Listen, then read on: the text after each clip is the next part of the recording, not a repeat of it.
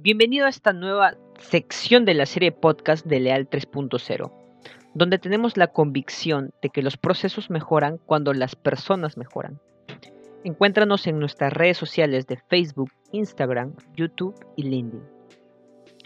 Hola, te saluda Andrés Valverde y en esta oportunidad voy a hablarte del segundo mindset de nuestra serie, el mindset de la mejora continua. En nuestro primer podcast de esta nueva serie hablamos del mindset, el amor por los problemas, que es principalmente tener la mentalidad de ver a los problemas como oportunidades para crear valor. Siendo nosotros agentes de cambio, debemos tener la capacidad de aprovechar cada vez que algo no sale como esperábamos como un nuevo camino para innovar y resolver problemas. Además aprendimos que creer que no tener problemas es la solución es una mentalidad que debemos superar, pues esconder los problemas debajo de la alfombra realmente no es la solución. Ahora, el día de hoy hablaré de otro marco mental fundamental para impulsar la mejora continua en las organizaciones, y es la mentalidad del ir, ver y preguntar, o conocido como el Genchi Genbutsu, término sucedido en Toyota Motor Company, creador del sistema de producción Toyota. Donde uno de los pilares de su cultura es de la resolución de problemas a través del Genchi Genbutsu. ¿Y qué es Genchi Genbutsu? Te preguntarás. Bueno, la interpretación más conocida es la de ver y observar por ti mismo. Es decir, cuando ocurre un problema o una situación que queremos resolver, debemos observarla directamente del mismo proceso. Muchas veces tenemos la tendencia a basarnos en la opinión o interpretación de un hecho sin recurrir al lugar donde éste está ocurriendo.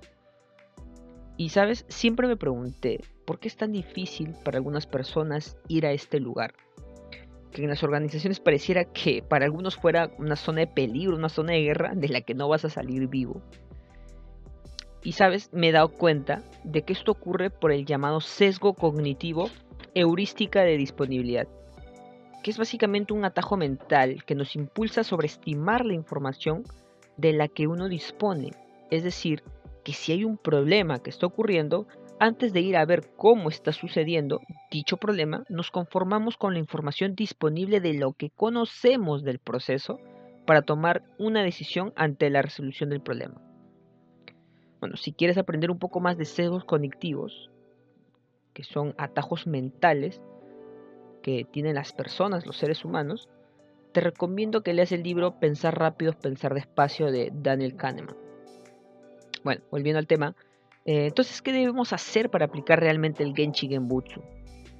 El camino para lograr este mindset del ir, ver y preguntar es tener en cuenta lo que dijo Taichi Ono, creador del fundador, padre del sistema de producción Toyota, que decía así, ¿no?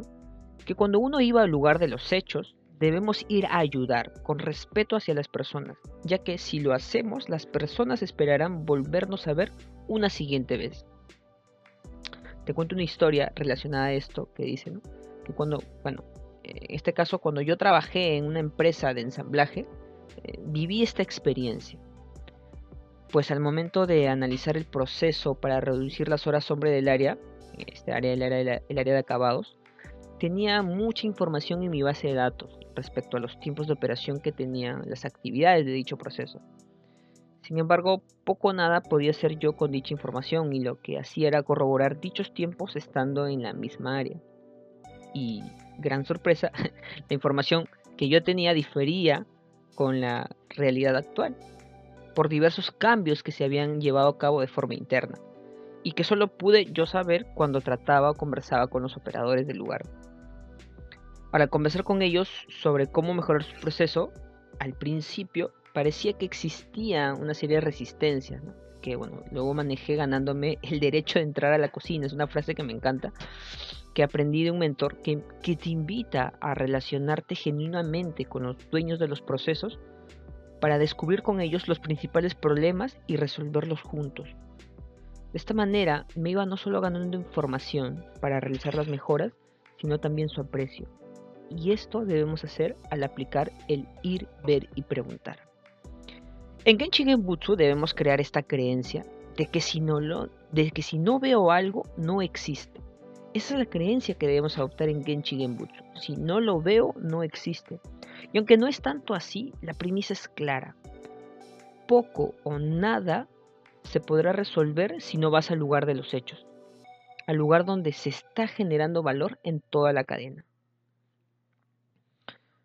Ahora, ¿cómo podemos aplicar el Genchi Genbutsu al momento de resolver problemas? Mm, bien, este mindset se estructura mediante el llamado modelo Seigen, que son básicamente seis principios que empiezan con el vocablo japonés gen, que significa actual, para resolver los problemas aplicando el llamado Genchi Genbutsu. Y hoy te voy a compartir para que puedas para que tú puedas aplicar al momento de realizar este proceso de resolución de problemas. La primera gen es el Genba o Genba. Podría decirse que es el más conocido para los amantes Link. Genba se interpreta como el lugar de los hechos, es decir, que para resolver un problema es fundamental estar en el lugar donde ocurre el problema. Esto nos permite romper este sesgo que te hablaba al principio de la heurística de disponibilidad que te comentaba, pues nos brinda información más rica y actualizada de lo que está ocurriendo actualmente.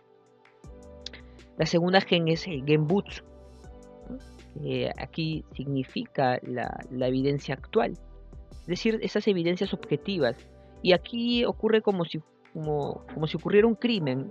Debemos ponernos este saco de detectives y buscar todas las evidencias posibles.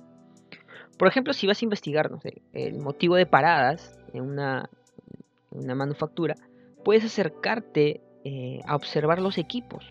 Observa los equipos y evidencia todos los daños que podría tener este equipo. Así aplicas este Genbutsu. Ahora la tercera gen es el Genjitsu, que significa la información actual. Y aquí debemos eh, aplicar o acá hacemos uso de los datos. Como dice la frase, ¿no? Es mejor un dato que es mejor saber un dato que un relato. O es mejor un dato que un relato. Pero aquí lo que quiero resaltar es que antes de revisar la información en la computadora, primero debemos ir a corroborar la realidad, con nuestros ojos. Por eso es importante primero eh, ir al Gemba, aplicar el Genbutsu y luego de ello ya aplicar el Genjitsu. Ahora la cuarta gen es Genshu, es decir, el fenómeno actual. Y aquí seguimos con nuestro rol de, con nuestro rol de detectives, con este saco de detective que nos hemos puesto y empezamos a buscar todo lo raro, lo extraño que ocurre en el lugar del evento.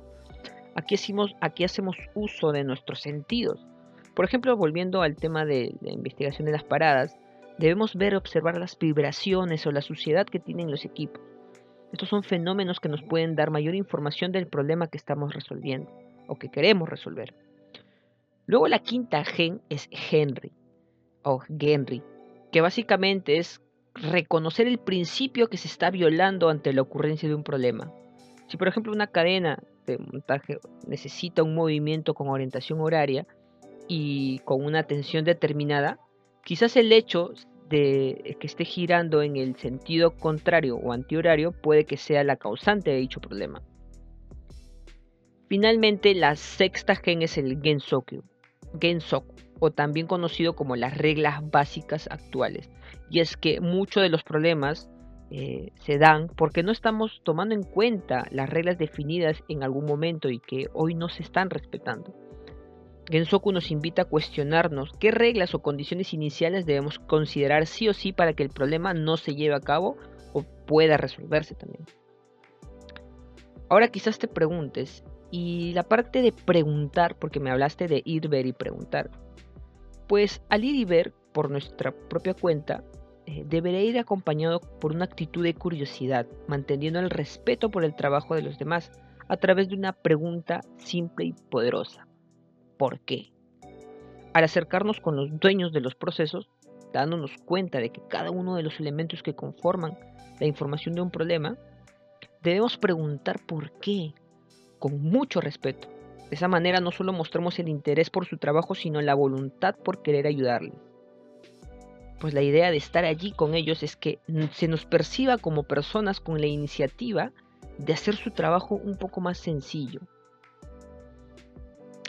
Ahora quizás te preguntes, ya viendo todo esto de temas de resolución de problemas en organizaciones y me digas, Andrés, yo soy emprendedor, ¿cómo puedo aplicar este mindset? Bueno, recuerda que si tienes una propuesta de valor que quieres ofrecer a un mercado potencial, deberás adoptar también este marco mental, pues al innovar deberás, en primer lugar, validar la aceptación, la aceptación del producto o servicio nuevo. ¿Cómo? Pues yendo al lugar de los hechos y preguntando en el campo cómo se va dando dicha información. Y así vas y ves por ti mismo cuán rápido o lento puede ser aceptado tu propuesta de valor. Así que el mindset también es aplicado para ti, amigo emprendedor. Ahora, el principio que guarda este mindset es el siguiente, que, que un problema no puede resolverse si no se tiene la información suficiente para, para poder tener definido el problema. Un problema no puede resolverse si no se tiene la información suficiente para resolverlo. Y esta información solo la podremos obtener yendo al lugar de los hechos, donde se encuentra el maestrito, como lo dice uno de mis mentores. Asimismo, el éxito de este mindset se podrá lograr si guardamos en nosotros el pensamiento original del sistema de producción Toyota, hacer las cosas por los demás o hacer cosas por los demás. Esta es una idea que fue heredada de la era de Takichi Toyoda, fundador de Toyota, al momento de crear para su madre una máquina de hilar que era capaz de detenerse si aparecía un defecto. Hecho que continúa practicándose con algunos resultados bastante sobresalientes en la actualidad para las organizaciones que tienen este mindset y para los que están en este proceso de adoptar esta forma de pensar. Por ello, ir, ver y preguntar te ayudará no solo a resolver problemas, sino a mostrar verdadero respeto por los demás. Es una forma muy sencilla de crear también felicidad en las organizaciones. Volveremos con otro marco mental para seguir aumentando nuestras competencias en este apasionante y retador mundo de la mejora continua.